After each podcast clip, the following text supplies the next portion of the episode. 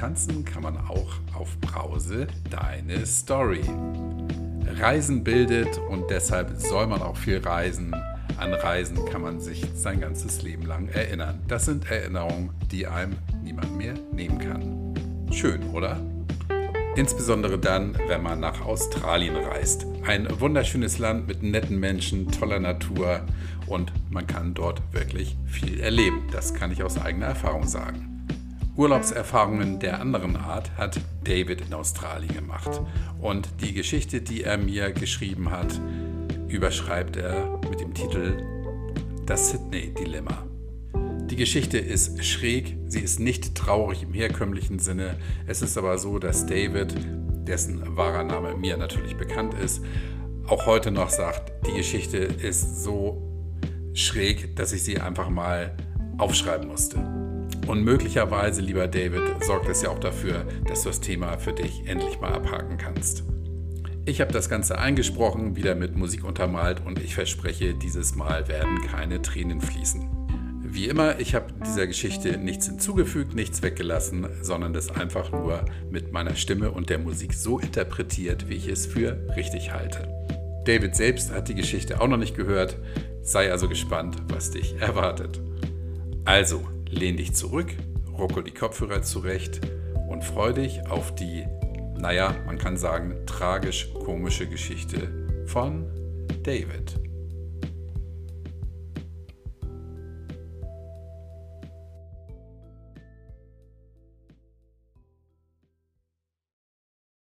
Das Sydney-Dilemma. Es ist März 2018. Ich bin seit vier Monaten Single und nun mache ich, was ich will. Naja, ich mache das, was ich kann. Am besten kann ich mich betrinken. Darin bin ich seit Jahrzehnten ein Profi. Aber alles der Reihe nach. Ich bin Single, das habe ich bereits erwähnt, und das nach einer über fünfjährigen Beziehung. Diese war mir schlecht als recht, aber nun frei, frei, frei. Frei als Mensch, aber gefangen im Suff.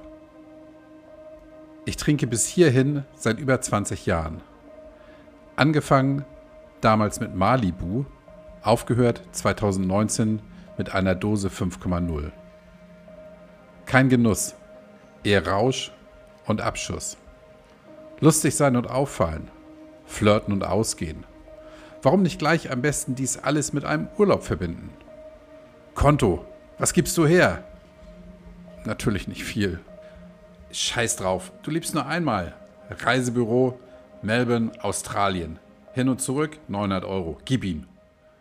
Vorher noch kurz geklärt, ob zwei gute Freunde in Down Under einen Europäer aufnehmen können. Klaro, geritzt, problemlos, alles easy. Es hätte alles so toll sein können hätte können.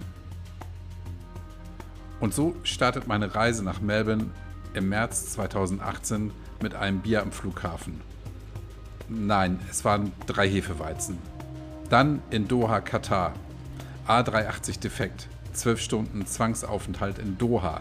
Es gibt wirklich schönere Orte. Denn dort ist das Bier unfassbar teuer.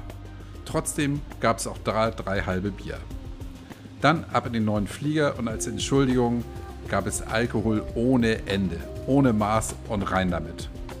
Der Gin Tonic war Gin mit einem Hauch von Tonic. Rein mit, drei Stück.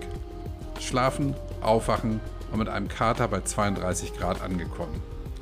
Mein erster Eindruck von Australien? Kopfweh, Kater, trockener Hals. Was will man mehr? Eigentlich wollte ich nur ein Bier zum Klarwerden im Urlaub darf man das ja, oder? Hier geht es nicht um einen Reisebericht oder sonstige Urlaubserinnerungen.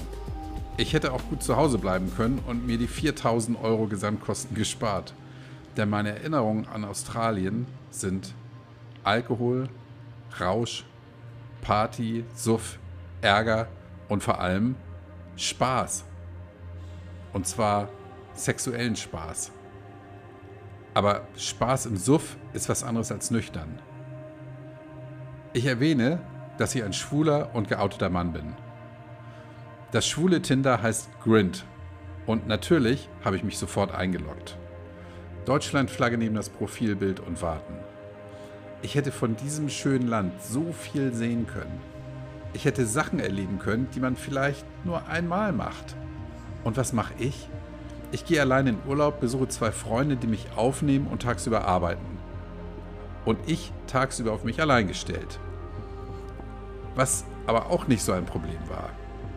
Ich hänge nur am Handy und bin unfassbar geschmeichelt, was ich alles für Angebote bekomme. Deutsche können anscheinend sehr gut küssen. An diese Aussage erinnere ich mich noch gern zurück. Das war es dann aber auch. Und mit zwei Pints Bier läuft alles noch viel geschmeidiger.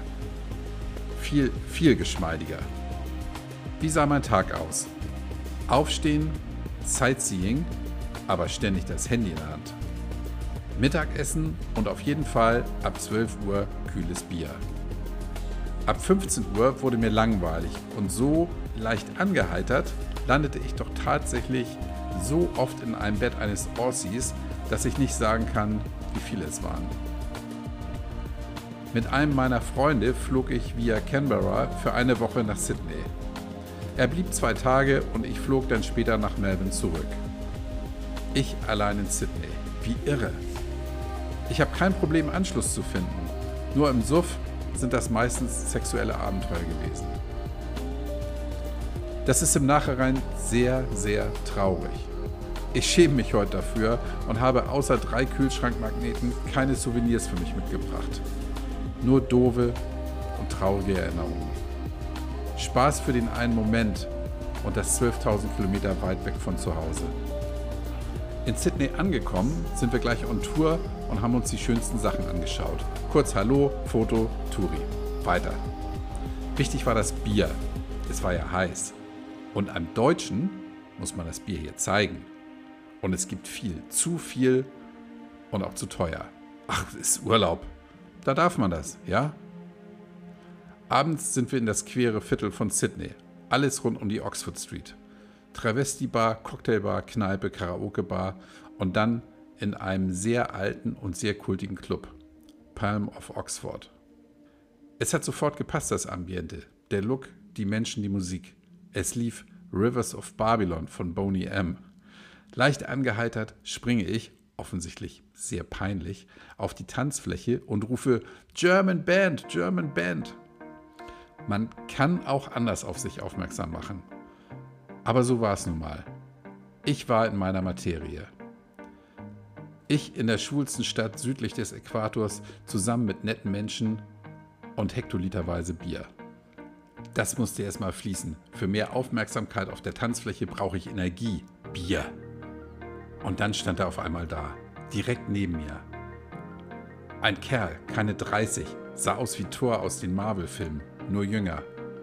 Genau mein Ding und er spricht mich an.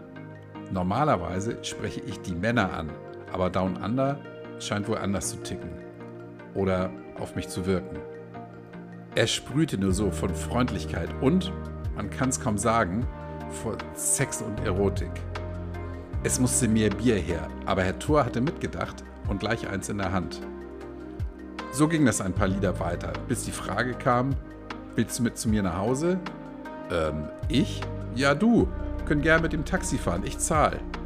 Mein australischer Freund sagte sofort ja, als ich fragte, ob das für ihn okay wäre. Wenn ich nicht gehen würde, würde er mitfahren. Das konnte ich nicht zulassen. Ich habe beim Ausgehen immer nur Bargeld dabei und meinen Ausweis. Ich habe schon so viel verloren im Suff. Und so war es an diesem Abend auch. Ab ins Taxi und jetzt geht's los. Die Fahrt ging über 45 Minuten über die berühmte Harbour Bridge auf die andere Seite der Stadt. Es muss irgendwo im Stadtteil Mossman gewesen sein, in der Nähe des Zoos. Zwischendrin haben wir angehalten und irgendwo was gegessen. Meine Erinnerung beherbergt so eine Art Subway-Sache. Ich weiß es nicht mehr. Dann kam das Taxi bei ihm an.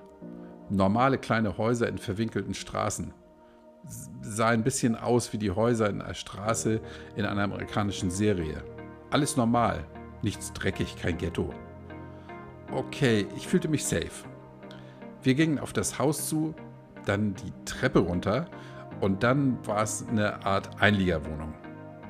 seltsam, dunkel und so ein typischer ungelüfteter Single-Mann-Geruch. Kein Licht, nur das seines Handys. Ich sehe ein Zimmer, einen Schreibtisch und eine Matratze auf dem Boden. Es war nicht aufgeräumt. Ja, es gab schon andere Schlafzimmer, die ich gesehen habe, aber Herr Thor lebt in diesem Haus wohl spartanisch und unordentlich. Und dann, ich meine, es vergingen keine zwei Minuten und er lag auf der Matratze und ist sofort eingeschlafen. Aber so richtig. Ohne Vorwarnung. Keine Möglichkeit, ihn zu wecken. Nichts. Im Nachhinein denke ich, dass er Drogen konsumiert hatte, von denen ich nichts wusste.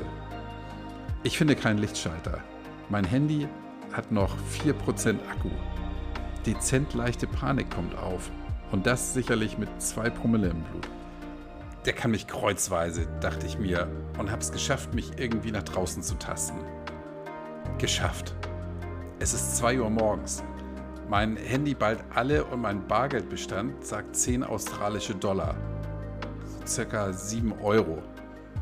Ich nehme sonst keinen Geldbeutel mit und jetzt stehe ich da. Am Ende der Welt. Irgendwo in einer Millionenstadt mit 10 Dollar und einem 4% Akku. Nachdem ich auf Maps geschaut habe, wo ich überhaupt bin, ging der Akku auf 2% und meine Tränen im Gesicht auf 100%. Was mache ich hier im größten Suff? Warum und weshalb? Wieder wegen einem Typen. Date, Sex, Alkohol. Ich musste laufen und das war ein Lauf. Ich orientierte mich an der Harbour Bridge. Mein Hotel auf der anderen Seite kannte ich gut, also los. Im Vollsuff laufend Richtung Hotel. Es hätte zwei Stunden dauern können, aber es waren vier. Geradeaus laufen war nicht so mein Ding. Und so dauerte es ewig. Ich schämte mich. Ich fühlte mich als Versager, als Idiot und sogar als männliche Schlampe. Ich heulte wie ein Schlosshund. Ich fühlte mich so mies und bekam einen moralischen nach dem anderen. Da stand sie vor mir, diese eine große Brücke, hell und klar im Nachthimmel. Heulend lief ich über die Brücke, die Brücke wird nachts von Security bewacht, um zu verhindern, dass keine Menschen von dort in den Tod springen. Ich wurde mehr als einmal angesprochen, ob alles gut mit mir ist. Ich wäre nie auf den Gedanken gekommen, da runter zu springen. Aber ich kam mir nur noch dümmer vor. Da gehst du mit einem wildfremden Typen nach Hause und alles, was du davon hast, sind dicke Tränen und das Mitgefühl der Harbour Bridge Security.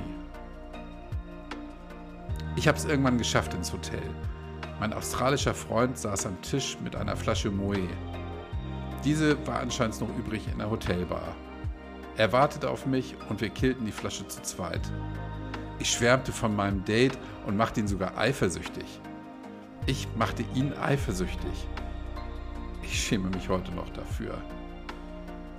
Fick dich, Alkohol. Seit mehr als drei Jahren bin ich nun nüchtern. Und wenn ich an Australien zurückdenke, kommen mir die Tränen. Nicht aus Freude, sondern aus Scham, Frust und Peinlichkeit. Es waren verschenkte Wochen und Tage. Ich erlebte vieles nur im Suff und der Alkohol kontrollierte mein Leben und hier sogar meinen Urlaub. Ich hätte auch gut zu Hause bleiben können. Warum weg? Fliehen vor was? Alltag? Ich wünschte, ich hätte schöne Erinnerungen an Australien. Aber ich denke nur an das Schlimme und das Doofe. Es macht mich traurig, dass meine Erinnerung daran nur der Alkohol ist. Ich habe dort unten auch Menschen seelisch verletzt mit meiner direkten, besoffenen Art.